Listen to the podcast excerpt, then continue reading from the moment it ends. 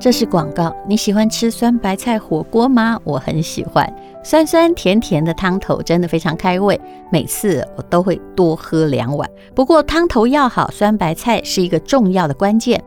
我要分享一款很让人喜欢的真果实古法瓮酿酸白菜。一般市售的酸白菜有些是采用大批塑胶桶酿制，榛果实酸白菜是台湾少数采用陶瓮腌制的酸白菜，每月新鲜开瓮，因为使用陶瓮酿造，所以味道更道地、更健康。榛果实酸白菜真正天然发酵，吃起来更安心，味道自然酸香，里面有满满的益生菌，也不会为了增加产量加入多余的添加物加速发酵。另外还添加珍贵的金门高粱酒粕，不含酒精哦，使大白菜在陶瓮中发酵得更好、更熟成，吃的时候带着层次丰富的酸果香，甘甜滋味迷人。真果实酸白菜爽口，酸劲舒服，不刺激味蕾。煮火锅不需要特别熬大骨汤，只要取出酸白菜，切适口的大小，不需冲洗，放入锅中，倒入清水或高汤，把酸白菜煮滚大约五到十分钟，再放盐巴，再放上喜欢的配料肉品，就是一锅很棒的料理。真果实酸白菜每个月限量供应，回购率超高，你吃过一定会喜欢的。更多的购买资讯可以看看本集的资讯栏哦。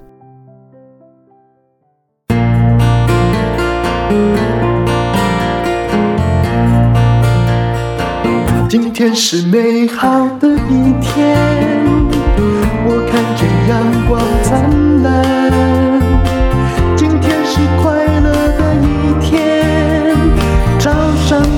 装充满希望，今天是勇敢的一天，没有什么能够将我为难。今天是轻松的一天，因为今天又可以，今天又可以好好吃个饭。欢迎收听人生实用商学院。今天我要来念一篇文章，这是。一个叫做兽爷的野兽的兽哦，那我觉得他是房地产相关行业的人，他总是在写经济状况，而且写得很有感觉。这篇叫做《相信一九零四年的人》，一九零四年发生什么事？我当然不太记得，因为那时候我也没出生，请大家慢慢听吧。他说呢，中午伟哥打开美股的账户。他发现呢，里面呢只有两种股票，一个是绿的，另外一个也是绿的。绿的代表跌嘛。伟哥是我的朋友，在一家上市的企业上班，他是做房子不动产的。那赶个时髦去商学院上学，商学院的收获很多，高尔夫练到一百杆以下，认识了不少单身的女同学。还在搞金融的同学，在他的带领下，就进军了美国的资本市场，开了美股的账户。前年年底呢，他把他的两套房子中的一个比较老的卖掉了，再加上他的奖金，大概呢有一千万人民币的现金，诶，这不少哦，大概就是四千多万台币。他太太呢就跟他说：“你要不一半一半吧？我们为了要安稳。”我一半存银行，一半给你买股票。就伟哥说呢，这样好，没问题，钱给你一半。不过，那你那边要还那个房贷哦。他太太想一想说：“哦，那还是你全部拿去炒股吧。”这绝对是一个错误的决定。为什么？因为大家都知道，二零二一年到现在，入股其实是很惨的。于是伟哥就把钱一半投进了中国的 A 股，一半。呃，一半投进了这个美国的股票。那么炒股的教材在书桌前，上面写着两个字，叫“价值”，就是你选有价值的股票嘛。也而且呢，他心里也想要抱着长期主义的信条，并不是在那里杀进杀出。不过有时候我们信条虽然如此，但买还是买错了股。他买的第一个股票呢，是那种哔哩哔哩，就是我认为它就是大陆的 Netflix 这样子的。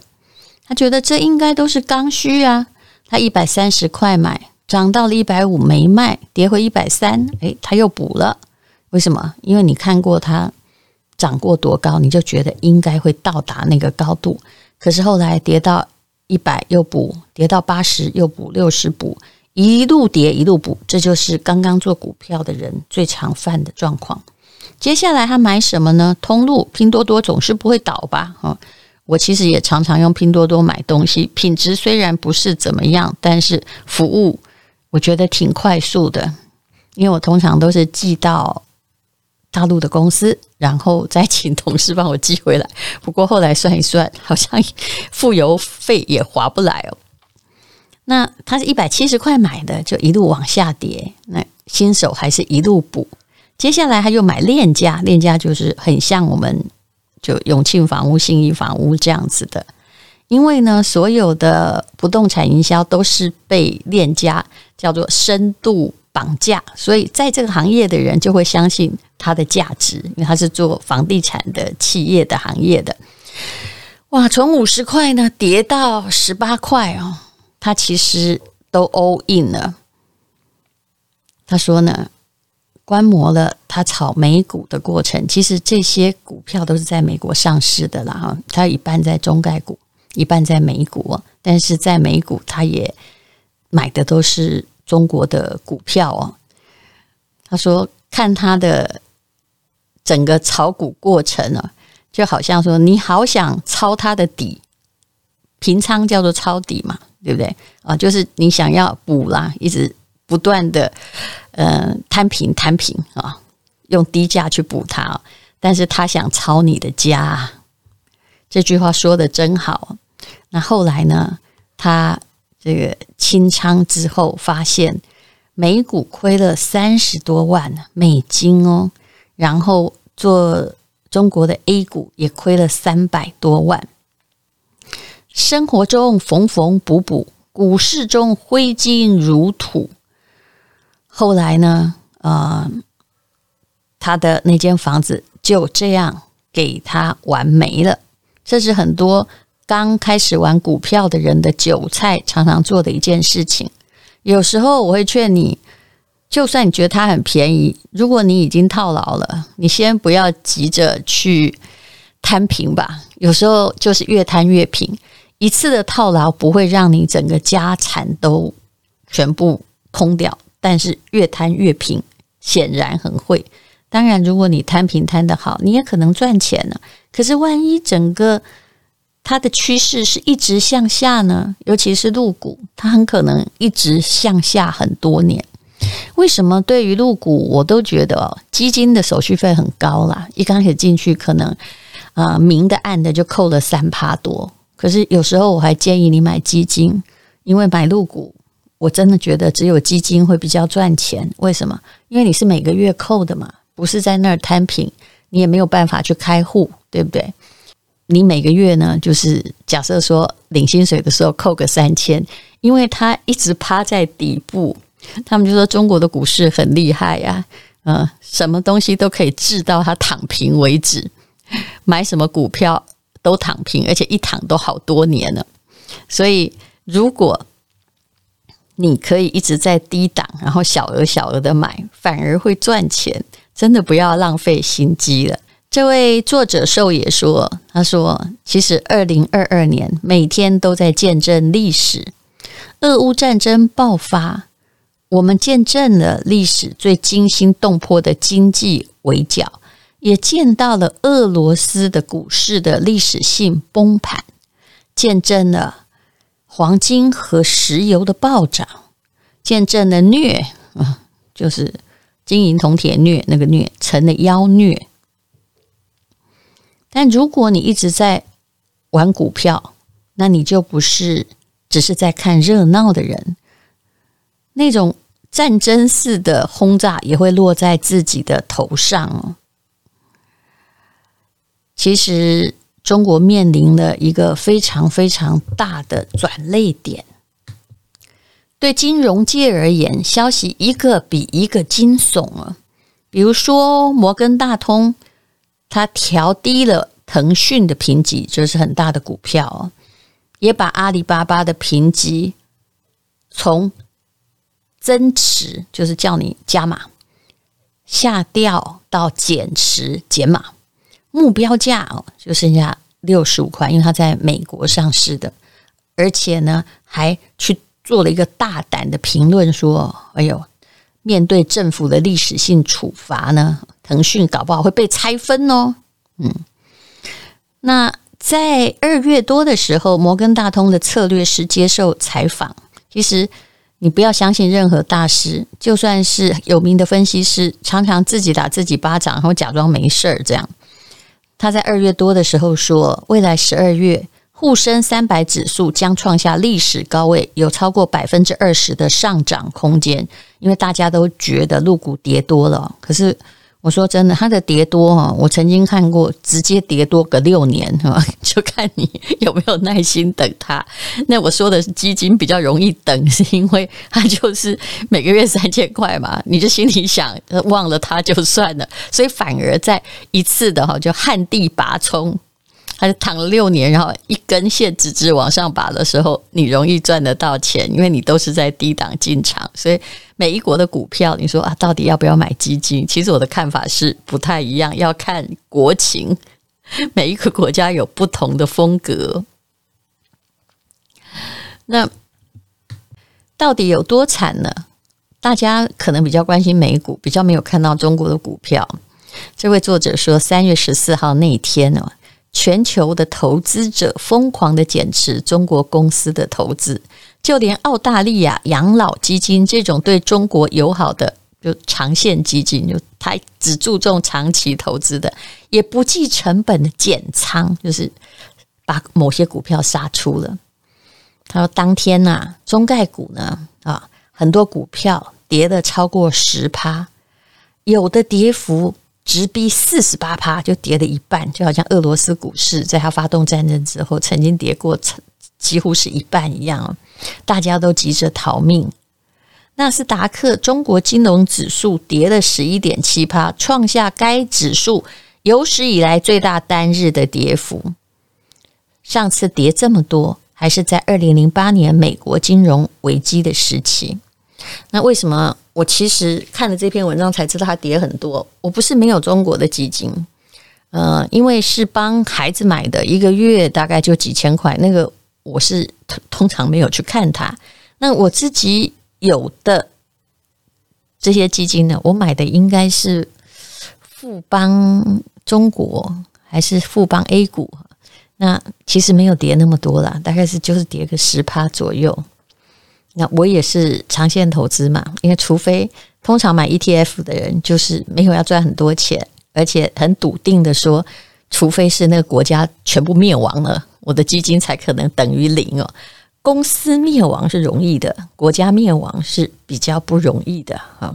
当然啦，我这样这句话也说不准。我看俄罗斯当然也不会灭亡，不管大家是怎么样努力的在制裁它，可是它也可以跌很多。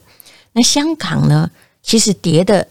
比这个中概股还惨呢，在三月中的时候，恒生指数呢跌了哇十一趴，也创下该指标的创办以来最大的跌幅哦。那 A 股呢，它其实是跌了五趴哦，难怪我没感觉，因为我相信我买的 ETF 大概就是集中在 A 股的。不过话说回来。有四千六百种股票，还有四千四百种哈，这个下跌，就只有两百没下跌，这已经算是很厉害了。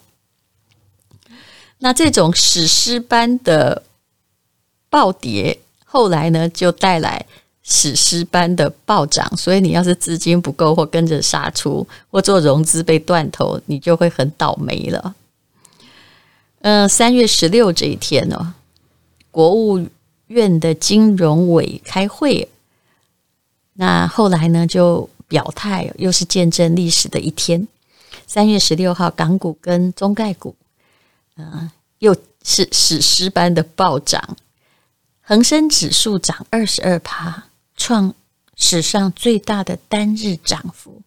你知道中国金融指数就是那个美股的那个中概股的指数涨三十三趴，哇哦，我的妈呀啊！而且他们有一个贝壳啊，嗯，盘中上涨六十四趴，哎，哇，那没有涨跌幅，真是蛮厉害的。知乎这个股票涨了七十九趴。那最有意思的是，还是摩根大通。前面说他说涨的时候，人家就大跌的嘛，对不对啊？那可是呢，三月十六号大涨之后，首席的策略师还说他看好中国，觉得这个市场很棒哦。也就是人家真的大涨了，他才说很棒。但是真正大跌的时候，他本来看好的，他忘记了哈，或者自己就把自己的头压下来，没看到就好了。这位作者说的很有趣，他说他上次看到这么墙头草的，所以你不要相信策略师啊，是马拿破仑攻进巴黎时候的法国媒体。我看这篇文章最有趣是在这里，他说法国的报纸的标题在拿破仑。攻进巴黎前，那个循序渐进是怎么报道的呢？前面是说来自科西嘉的怪物在如安港登陆啊，然后呢还说吃人魔王向格拉斯逼近，卑鄙无耻的窃国强盗进入了格尔勒诺布尔，还有再来说拿破仑呢攻占里昂。后来，哎，慢慢的措辞马上变好。拿破仑将军接近枫丹白露，最后呢，等他到巴黎的时候，这媒体完全转向，就变成至高无上的法国皇帝陛下在今日抵达自己最忠诚的巴黎。这个媒体无论如何都赢了。那作者说，二零二零年美股连续熔断的时候，巴菲特接受采访时说。我活了八十九岁，也没见过这种场面呢。那有这个中国的股民就消遣巴菲特太外行了。他说呢，呃，其实每七年一次，A 股已经经历了二零零七年、二零一五年，还有二零二二年三轮暴力美学促成的行情。股市从来不缺大跌，历史一直在一次次的重演。我们现在正在经历的，其实都是以前经历过的，而且以后还会经历。当然，巴菲特说的也没错啦，那时候真的是吓坏大家了。但是，巴菲特老神在在，因为他知道他是回来的，只是他看到的真的是疫情之间就跌很多了。那么，到底应该要怎么办呢？其实这一年呐、啊，大陆的朋友真的很彷徨。不管是房地产行业，还是互联网行业、教育的行业，都看到了很多的转折点，而且也不知道什么时候会往上爬，因为有一只大手一直都压在那里。说真的，我也有买一个港股，那是我一个同学的公司，它是一个治理的非常好的房地产公司。那我也曾经在那股票赚过一些钱，但是呢，哦，但后来我还是持有，比如说两千股，或者是两千股就两张而已哈，就这样。有一天呢，我就不小心就看到那个剩下的股票，连这么好的地产商都跌到。我买的股价的二分之一不到，你看到底有多惨呢？为什么这个题目叫做“相信一九零四的人”呢？他说啊，一百零一年前，德国作家赫塞写过了一本书，叫做《克林索尔的最后夏天》。那时候呢，第一次世界大战刚刚结束，世界还没有从混乱中恢复。在小说的后记里，他感叹时代惊人的变快了。那些曾经被高度认同的世界观，现在变得非常的可笑哦。他说呢，相信一九零三年的人跟相信一九零四年的人已经有代沟了。这个题目为什么会让人看下去？就是心里想去举那个一九零四到底有什么样的关系呢？那股票跌得太大，如果在三月十五号已经全部就是你摊平摊到所有的财产都被割韭菜的人，没有看到。三月十六号的那个大上涨的人，其实你跟自己都有代沟了，你也不相信怎么会这样哦？他说啊，今这个文章一刚开始提到的那位伟哥哦，他三月十五号他卖掉了，因为他已经摊得很平了。但是三月十六号那一天呐、啊，链家的股票涨了六十趴。你知道，如果是你，你的眼泪会是怎么流下来？明明可以赚钱的东西，在昨天已经全部赔光了。但是这位作者其实他语带嘲讽的说：“股市的新韭菜记忆只有七秒，非理性卖出和非理性去追涨的都是同一群人。”我跟他说啊，我身边没有一个人是靠炒股发财的啊。那一个也没有哦，啊，你想一下哦，的确是这样子。你旁边真的有靠炒股发财的人吗？我是我告诉你，我没有。我有看过，因为不小心囤房啊，或者是呃养育子女，子女很有成就而发财的人。我还真的没有看过是靠炒作股票哈，没有原则听内线发财。我当然也没有看过哪个靠保险发财的。怎么说呢？原来如果早期买保险，后来一年拿个五十万，哎，好好过点日子，这是可以。但是这不叫发财哦。靠保险发财的人，基本上都去天国了嘛，对不对？否则你怎么可能发得了财呢？无论如何。在绝望中找希望，人生才可能辉煌。各位应该知道，其实教育行业被砍得很惨，而东方新东方的俞敏洪，他本来是补教界的，就是第一号教父的人物。他现在呢，竟然他现在竟然自己也在开直播，然后也把这个公司很股票跌了九十趴，然后他会把某些教室的桌椅都捐给小学哦。在绝望中找辉找希望，人生终将辉煌。这句话呢，就是俞敏洪说的。你要看到一个人从少年开始创业，然后做的地位那么高，然后面临到一个其实非战之罪，国家的整顿，哎，就是他的庞大的帝国都倒了，可是这样还气定神闲在面对未来的人，其实我相信啊。因为他的人脉还在，资产还在，能力还在，而且呢，又能够提得起放得下，我们还是跟他效法吧。他应该就是最大的赢家。好，无论如何，这篇这篇文章就是叫你不要乱炒股票，千万不要 all in，也不要摊平。股票是这样，不管你觉得多赚钱，留得青山在。不怕没柴烧，当然也有人持着 all in 的看法，也就是说，哎呀，如果你看台积电已经在很低档的时候，你就 all in，哼，那你一辈子就不愁吃不愁穿。但其实我还是不赞成的，因为你不知道那个低档会低多久，而你的心理压力能够抵抗多久。在我看来，所有的买股票的人，真正的还能够活着的，都不是 all in 或摊平的人，他们都会有纪律的。进场，这才是最重要的。谢谢你收听人生实用商学院。